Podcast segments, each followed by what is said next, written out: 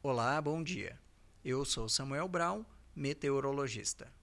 Esse é o Boletim Semepar Informa com a previsão do tempo para 2 de fevereiro de 2023 no Paraná. Poucas mudanças nas condições atmosféricas no estado nesta quinta-feira. Teremos mais um dia abafado no Paraná, situação que contribui para a formação de áreas de instabilidade. Em vários setores, as precipitações ocorrem a qualquer momento do dia, mas normalmente a partir da tarde a instabilidade fica mais elevada. Não se descarta a ocorrência de tempestades em algumas cidades paranaenses, com chuvas fortes acompanhadas por descargas atmosféricas. A temperatura mínima está prevista para o centro-sul do estado, 16 graus, e a máxima deve ocorrer no litoral, com 33 graus. No site cimepar.br você encontra a previsão do tempo detalhada para cada município e região nos próximos 15 dias.